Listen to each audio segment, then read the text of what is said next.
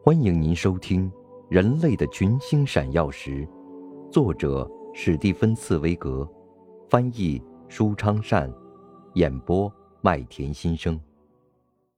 第五十集：为自由而战，为祖国献身。聚餐会进行之际，突然有一个人，他叫米雷，本是蒙彼利埃大学医学院的学生。他把玻璃杯用力的往桌子上一放，站起来，所有的人顿时安静下来，眼望着他。大家以为他要讲话或者致辞，然而这个年轻人却没有讲话，而是挥动着右手，唱起一首新的歌。这首歌大家都没有听到过，而且谁也不知道这首歌是怎么到他手里的。前进，祖国的儿女。此时此刻，这声音犹如电光火花插进了火药桶，情绪与感受宛若正负两极接触在一起，产生了这火花。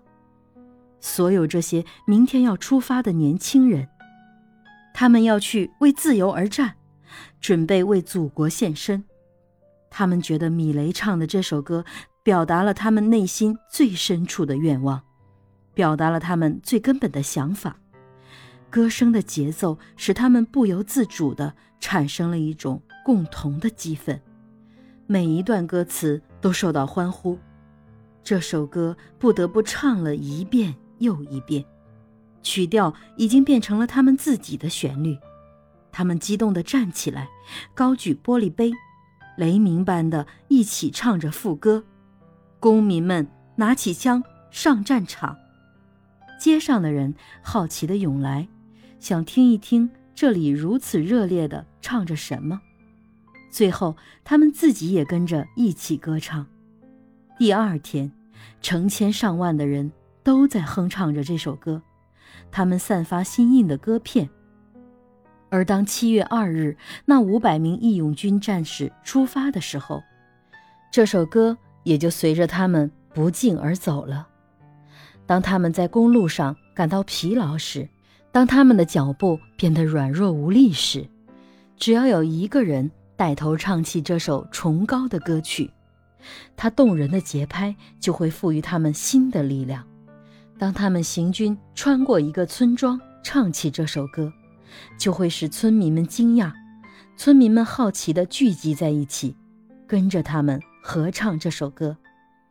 这首歌已经成了马赛人的歌，他们根本不知道这首歌原本是为蓝茵军而作，他们也不知道这首歌是谁写的和什么时候写的。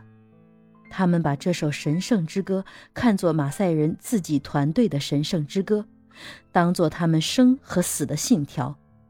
这首歌就像那面军旗一样，是属于他们的。他们要在斗志昂扬的禁军中，把这首歌传遍天下。